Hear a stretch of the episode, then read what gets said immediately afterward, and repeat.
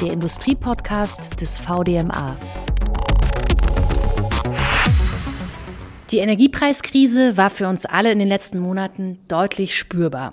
Und es ist klar, um unabhängig von russischem Gas zu werden, muss schnell eine Lösung her, die die Energieversorgung trotzdem sicherstellt. Alternative grüne Energiequellen sind irgendwann das Ziel, aber so weit sind wir im Moment noch nicht. Und da kommt LNG ins Spiel. Liquefied Natural Gas. Und genau das ist heute unser Thema im Industriepodcast des VDMA. Energiewende meistern, LNG als Brückentechnologie. Schön, dass Sie dabei sind. Mein Name ist Steffi Burmeister. Wo kommt LNG her? Wie funktioniert die Technik dahinter und äh, welche Anlagen sind geplant? Diese und weitere Fragen beantworten wir unsere zwei Experten zum Thema und unsere heutigen Gäste. Thomas Söller, Vorstand der Fachabteilung Öl, Gas und Petrochemie im VDMA und Vertriebsleiter bei TGE Gas Engineering, einem Unternehmen, das weltweit führend ist, wenn es um die Lagerung von Flüssiggasen geht, beziehungsweise auch Flüssiggasspeicher und Gasverarbeitungsanlagen baut. Hallo. Hallo, grüße. Und Ragnar Strauch vom VDMA Fachverband Verfahrenstechnische Maschinen und Apparate. Schön, dass Sie dabei sind. Hallo zusammen. LNG gibt es ja jetzt schon länger. Warum ist es ausgerechnet jetzt erst so ein Thema? Ja, äh, Sie haben es ja schon gesagt, LNG ist nichts anderes als verflüssigtes Erdgas. Erdgas kennen wir schon seit langer, langer Zeit. Und äh, normalerweise ist so, dass man Erdgas über Pipelines äh, irgendwo hin transportiert, zum Beispiel nach Deutschland, Europa, von der Nordsee oder aus Norwegen oder aus Russland oder die Italiener bekommen es aus Algerien per Pipelines. Aber was macht man, wenn es keine Pipelines gibt? Ähm, da hat sich so vor 10, 20 Jahren das Thema LNG, äh, LNG ist, ist, halt hochgekommen, weil äh, man das Pipeline, das, das, das äh, Gas dann verflüssigen kann in äh, Tanker verbringt und dann über große Entfernungen, zum Beispiel nach China, nach Korea, wo auch immer hin, hin transportiert, wo es eben keine Pipelines gibt. Und deswegen ist das eine interessante Alternative. Ja. Äh, bei uns in Deutschland haben wir natürlich immer Pipeline-Gas aus Russland gehabt, bis vor kurzem. Und jetzt plötzlich funktioniert das nicht mehr. Und von daher ist der Blick jetzt sehr stark auf äh, LNG gerichtet worden. Und woher kommt es äh, eigentlich? Sie haben jetzt schon Algerien angesprochen. Welche Herkunftsländer? Ja, die, die Haupthersteller äh, von äh, LNG sind Katar, sind Australien. Ähm, es gibt noch ein paar Länder in, äh, in Afrika. Mosambik ist jetzt zum Beispiel neu eingestiegen vor relativ kurzer Zeit. Äh, Argentinien wird wahrscheinlich in den Markt sehr stark äh, einsteigen und aus den USA kommt inzwischen auch sehr viel. Das ist eine relativ junge Entwicklung. Die haben erst so fünf, sechs, sieben Jahren angefangen, das zu exportieren. Davor haben sie es selber importiert. Aber inzwischen äh, haben die so viele äh, Gasquellen neu erschlossen, dass sie angefangen haben, vor vier, fünf Jahren das zu exportieren. Und wie kann ich mir das jetzt vorstellen? Wie läuft so eine Prozesskette ab, Herr Söller? Sie haben Explorationsstätten, äh, sehr oft im Meer, das heißt Hohlräume, wo sich Methangas anlagert.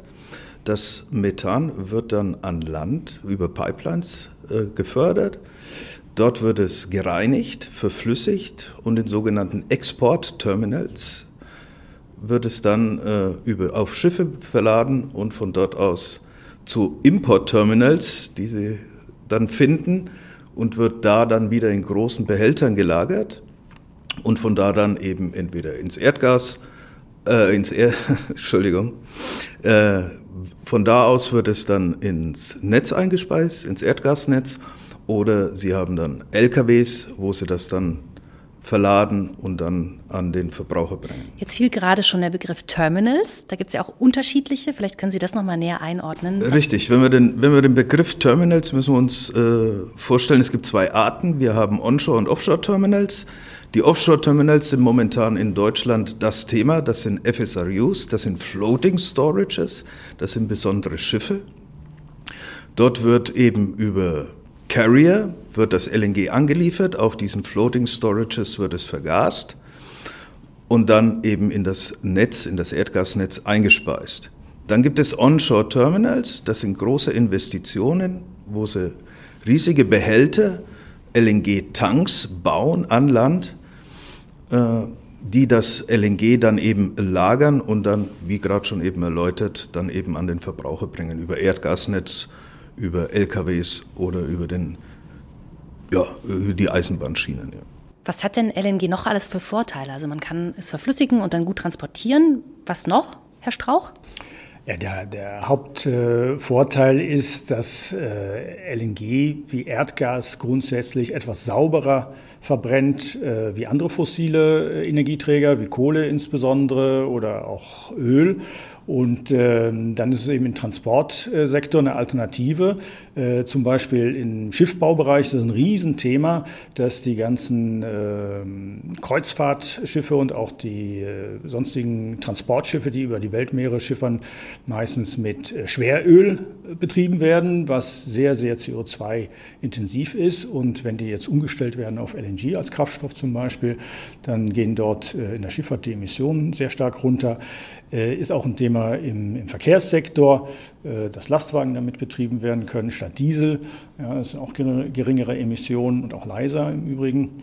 Ähm, ja, und man kann es auch noch natürlich ganz normal im, im, äh, im Erdgasnetz äh, verwenden und bringt einfach äh, Unabhängigkeit und äh, Energiesicherheit letztendlich. Ja. Wenn wir über Vorteile sprechen, müssen wir natürlich auch über die Nachteile von LNG sprechen. Und es gibt ja zum Beispiel auch wirklich äh, massiv Proteste gerade von Umweltschützern. Ähm, ja, woran liegt das, Herr Söller? Ja, ich denke, zum einen äh, wird es daran liegen, dass äh, für die Erzeugung von LNG, Sie brauchen sehr viel Energie, um das runterzukühlen und zu verflüssigen. Zum anderen haben Sie für die Lagerung und die Transporte brauchen Sie sehr hohe Sicherheitsanforderungen, denen Sie Genüge tun müssen. Zum Weiteren ist bei der Förderung äh, des Methans, haben sie einen Schlupf, das heißt, ihnen gehen bis zu 5 Prozent des Methans verloren. Äh, Im Weiteren haben sie äh, Methan mit etwa 25 Prozent mehr Klimawirksamkeit als CO2. Das, denke ich, wird ein äh, Punkt sein, der momentan auch sehr in den Medien diskutiert wird. Ja, und dann ist natürlich äh, aktuell in Diskussion, vor Rügen ein Terminal zu bauen. Ja, das ist natürlich eine touristische äh, Location, das will niemand äh, da direkt vor der Nase haben. Ich weiß auch nicht, warum man jetzt ausgerechnet so einen Standort, äh, der in der Öffentlichkeit natürlich sehr kritisch gesehen wird, äh, nachvollziehbar würde ich genauso sehen. Ähm, ich weiß auch, dass im Bundestag äh, gibt es sogar von der Regierung äh, Vorbehalte, äh, aber momentan wird es äh, weiterverfolgt. Gut, man muss halt, äh, irgendwo müssen diese Terminals hin, ja. Ähm, da muss man halt schauen, ob das jetzt wirklich der, der beste Standort ist oder ob es da nicht Alternativen gibt. Mhm. Aber haben wir überhaupt äh, eine Alternative im Moment, Herr Strauch? Ähm, naja, momentan äh, gibt es keine, keine echte Alternative. Ja? Also äh, wir müssen jetzt die, äh, nach dem äh, Russland-Ukraine-Krieg äh, muss Deutschland und muss Europa insgesamt äh, sehen, wo sie die Energie herbekommt. Und ähm, das ganze Energiethema ist einmal ein sehr langfristiges Thema. Man kann nicht einfach von heute auf morgen von einem Energieträger auf den anderen wechseln. Man braucht dafür Infrastruktur. Da äh, hängen große Prozessketten in der Vorbereitung, Exploration haben wir schon gehört. Das ist etwas, das passiert über vier, fünf, sechs, sieben, manchmal zehn Jahre, bis klar ist, wo gibt es Vorkommen. Dann muss dann eine Investition gemacht werden für ein Terminal und ähnliches. Und das gilt auch für andere Energieträger. Es muss immer eine Infrastruktur aufgebaut werden. Und diese Infrastruktur sollte man nicht alle fünf Jahre wechseln, sondern die soll aufgebaut werden und dann für 25 Jahre erstmal stehen, weil das sonst nicht wirtschaftlich ist. Ja. Ähm, so, von daher, das wichtige Thema ist, Diversifizierung der Energiequellen und LNG ist natürlich äh, eine Sache, die kann ich sehr schön von A nach B äh, schippern. Heute brauche ich es hier, morgen brauche ich es dort. Ähm, bei den Pipelines ist immer das Problem, die stehen einmal für die nächsten 100 Jahre und ja, solange das Gas fließt, ist in Ordnung, aber wenn äh, eines Tages jemand die Pipeline abschließt, dann hat man ein größeres Problem. Bevor wir zu den Anlagen und Projekten kommen, weil wir gerade schon darüber gesprochen haben, es braucht eine Infrastruktur, also wo die gerade entstehen, nochmal die Nachfrage, wo wird denn LNG aktuell schon eingesetzt? Herr Söller. Wir, wir nutzen in ganz Europa nutzen wir LNG zur Energieversorgung. Es ist nur hier in Deutschland ein neues Thema, da wir das über Jahre nicht verfolgt haben, da wir unser Gas über Pipelines aus Russland bezogen haben aber im europäischen Raum äh, stehen überall an den Küsten LNG-Importterminals, um eben die einzelnen Länder mit Energie zu versorgen. Und wo genau, Herr Strauch, äh, findet LNG dann äh, ja, genau. seinen Einsatz? Der, der, Haupteinsatz ist in der Tat im Stromsektor. Das heißt, äh, Kraftwerke werden damit äh, angetrieben. Äh, der zweite Punkt ist der Transportsektor. Ja, schon, äh, wie gesagt, im, Schifffahrtsbereich, äh, auch für die Binnenschifffahrt im Übrigen, nicht nur auf den Weltmeeren und auch für Lastwagen, also im Transportbereich. Und, und dann noch im, im Wärmemarkt, weil wir ja auch heizen müssen. Ähm, und da geht das Gas ganz normal in die Pipelines und dann in die Gasthermen bei uns in die Haushalte und auch in die Industrie, weil die Industrie auch ein wichtiger Abnehmer ist, zum Beispiel in der chemischen Industrie von Gas. Ähm, ja, das sind so die drei Bereiche äh, Transport, Wärme und Energie. Und wo entstehen jetzt aktuell gerade die Anlagen für LNG? Wenn wir, wie vorhin schon gesagt, uns jetzt erstmal die FSRUs betrachten, die in Deutschland äh, gebaut werden oder installiert werden. Es ist eine FSRU in Wilhelmshaven, in Ludmin und eine in Stade installiert. Und es kommen dann weitere dazu bis zum Jahresende soll nochmal in Wilhelmshaven ein zweiter installiert sein, ebenso in Ludmin und dann in Brunsbüttel. Und bis wann äh, wird dann die LNG-Infrastruktur wirklich ähm, voll funktionieren, wenn man das so sagen kann? Wenn wir darüber sprechen, die komplette Infrastruktur, das, äh, das ich gerade sagte, das sind eben diese äh, besonderen Schiffe. In Deutschland sind auch in der Planung in Brunsbüttel, Wilhelmshaven und Stade Onshore-Terminals, wie soeben erklärt die dann, das erste soll Ende 25, Anfang 26 ans Netz gehen und die beiden anderen ein Jahr später. Und die werden dann eben entsprechend dann ins Netz einspeisen. Die Infrastruktur wäre dann soweit abgeschlossen. Vielleicht kann man da noch kurz, kurz ergänzen. Ähm, das ist natürlich die Infrastruktur der Terminals. Ja, das ist relativ in zwei, drei Jahren im Prinzip ist das machbar. Das äh, ist nicht das große Thema. Ähm, aber zum Beispiel in Holland gibt es äh, ein großes äh, eine große Infrastruktur für Tankstellen, für LNG-Tankstellen, für Lastwagen, genauso in Norditalien oder in Spanien. Da hinken wir in Deutschland zum Beispiel noch ein bisschen hinterher. Das heißt, wenn man jetzt LNG für Lastwagen, ähm, weil man die nicht so leicht elektrisieren kann, das ist eine ähnliche Diskussion wie für die Flugzeuge, ja, dass man für diese speziellen Sektor, die schwer elektrifizierbar sind, braucht man Alternativen und da ist LNG, äh, genauso auch wie Wasserstoff, Brennstoffzellen, äh, ist jedenfalls eine der Alternativen.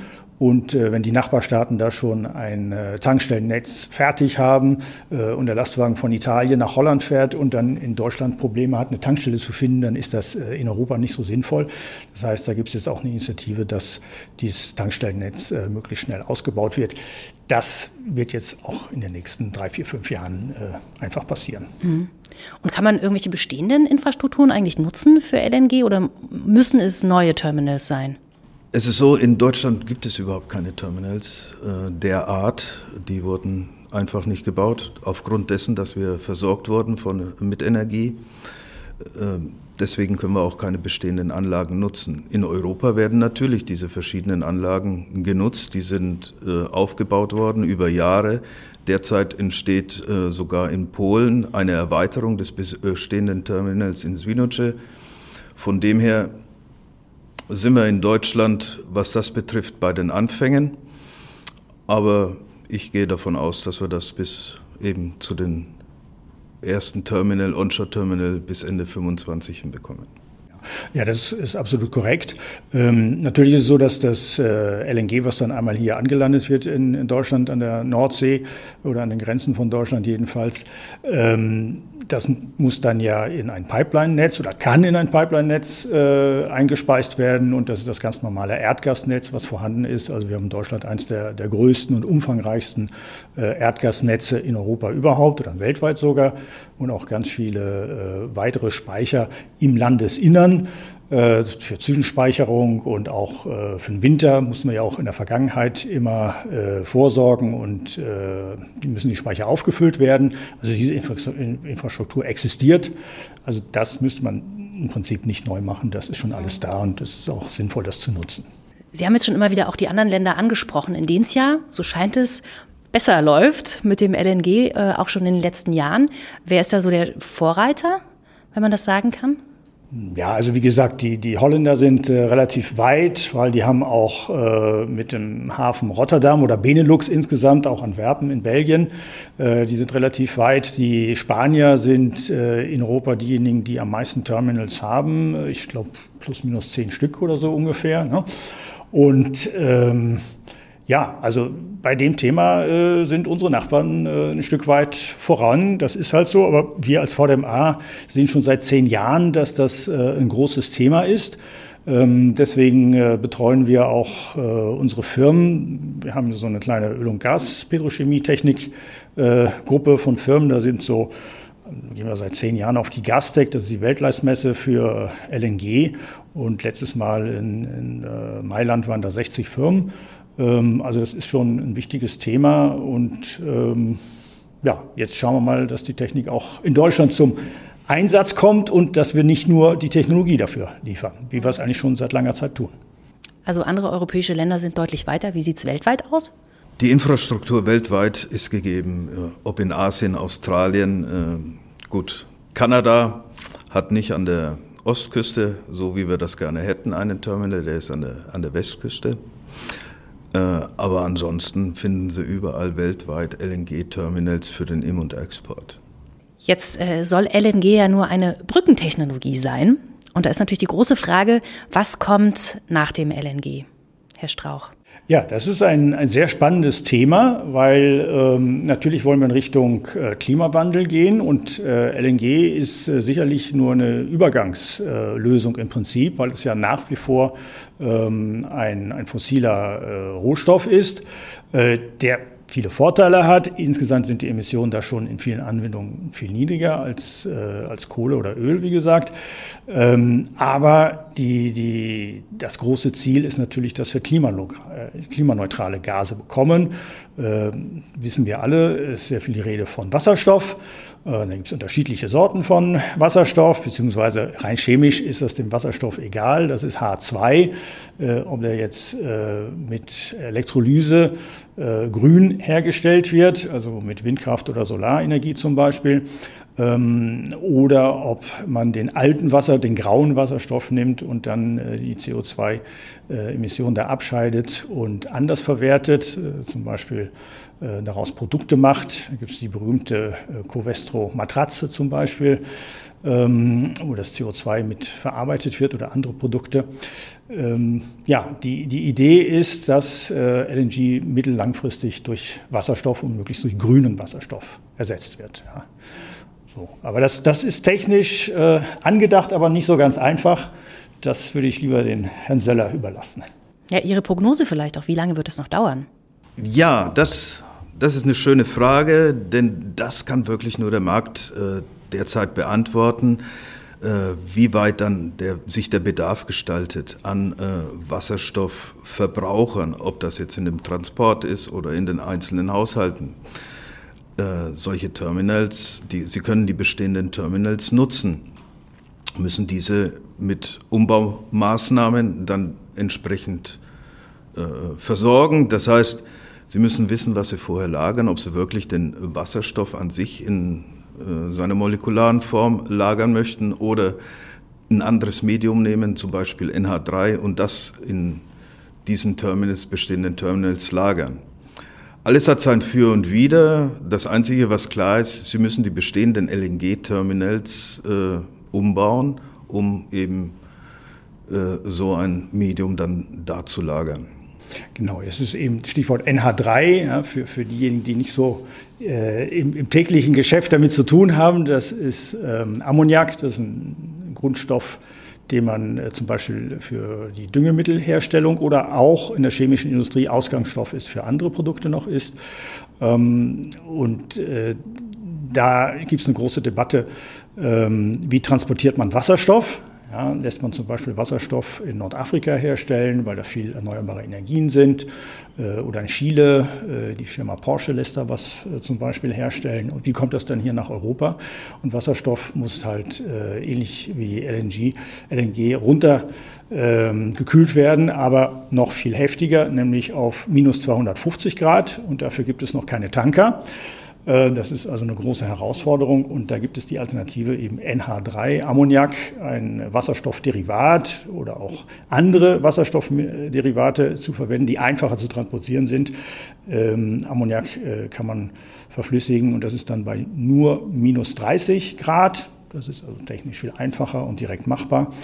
Ähm, ja, genau. Deswegen muss man ein bisschen schauen, wie kommt der Wasserstoff hier zu uns nach Europa äh, direkt als, äh, ja, als flüssig, minus 250 oder mit irgendwie was anderem und dann muss er chemisch wieder geteilt werden. Vielleicht dann noch abschließend die Frage, äh, eine kleine Prognose oder ein kleiner Blick in die Glaskugel. Glauben Sie, dass Wasserstoff LNG in zehn Jahren schon abgelöst hat? Persönlich glaube ich das nicht. Wir, äh, LNG wird uns die nächsten zwei Dekaden würde ich sagen, noch begleiten als Energiegrundversorger. Natürlich äh, werden die äh, grünen Energien, den Anteil, der wird sich über diese Jahre erhöhen, aber als Grundversorgung wird uns das LNG die nächsten 20 Jahre noch begleiten. Das ist, glaube ich, eine, eine ganz wichtige Frage, auch äh, für die Öffentlichkeit zu verstehen. Äh, wir denken in Deutschland immer zu sehr in entweder oder. Nein, in der Energie gibt es nicht entweder oder. Wir müssen dekarbonisieren und da gibt es sehr viele unterschiedliche Anwendungen, unterschiedliche Methoden, das zu machen. Am Ende werden wir alle brauchen. Deswegen werden wir wahrscheinlich äh, für lange Zeit nochmal äh, LNG LNG weiter haben. Äh, daneben wird sich parallel aber auch eine Wasserstoffinfrastruktur nach und nach aufbauen. Wie groß, wie schnell wird man sehen. Äh, aber ich glaube, das wird sehr schnell gehen, weil die äh, zum Beispiel große Abnehmer Stahl, Chemie, Zementindustrie, die suchen händeringend nach Wasserstoff. Ähm, also das, das wird sicherlich geschehen. Ja, warten wir es mal ab. Aber es wird einen Mix geben. Das, das ist die entscheidende Antwort. Unterstützt der VDMA denn seine Mitglieder und bietet noch mehr Informationen zu dem Thema? Ja, wir haben das äh, Thema LNG ungefähr vor zehn Jahren auch als Verbandsthema äh, aufgegriffen und haben damals gesehen, welche Unternehmen sind denn da aktiv in diesem Bereich. Und äh, seither publizieren wir auch alle zwei Jahre einen Technology Guide. Äh, das ist jetzt nicht nur für LNG-Technik, äh, sondern auch für, das ganz, für den ganzen Bereich Öl, Gas, Petrochemie und LNG ist da ein wichtiges Thema, Wasserstoff jetzt im Übrigen auch. also alles, was äh, Gase und andere Medien betrifft. Und ähm, ja, da stehen im Prinzip alle Anbieter von A bis Z äh, aus äh, Deutschland äh, und hier aus, aus der Dachregion inzwischen mit drin und das wird verteilt auf allen möglichen Fachkonferenzen, auf Auslandsmessen, die um das Thema LNG gehen. Ähm, dann noch ein anderes Thema, was wir machen. Jetzt im äh, November äh, organisieren wir zum Beispiel mit dem Bundeswirtschaftsministerium gemeinsam eine Delegationsreise nach Italien und schauen uns dort die Gas- und Infrastruktur und LNG-Infrastruktursituation an, äh, weil die Italiener genauso wie Deutschland äh, sind die zwei Länder, die am stärksten vom russischen Gas abhängig waren, vom Pipeline-Gas und jetzt eben äh, ihre Infrastruktur in Richtung LNG äh, umwidmen müssen. Da geht es aber nicht nur um, um äh, LNG, sondern auch um Biogas, um Wasserstoff, also insgesamt Dekarbonisierung dieser ganzen Industrien, die halt sehr energieintensiv sind und wo Gas oder Gase insgesamt eine, eine Rolle spielen. Ja, und wer da Interesse hat, der, der kann da einfach mitkommen und dann werden wir mal schauen, dass wir mit, Italien, mit den Italienern ins Gespräch kommen. Um unabhängig vom russischen Gas zu werden und künftige Energielücken zu schließen, setzt die Regierung aktuell vor allem auf LNG.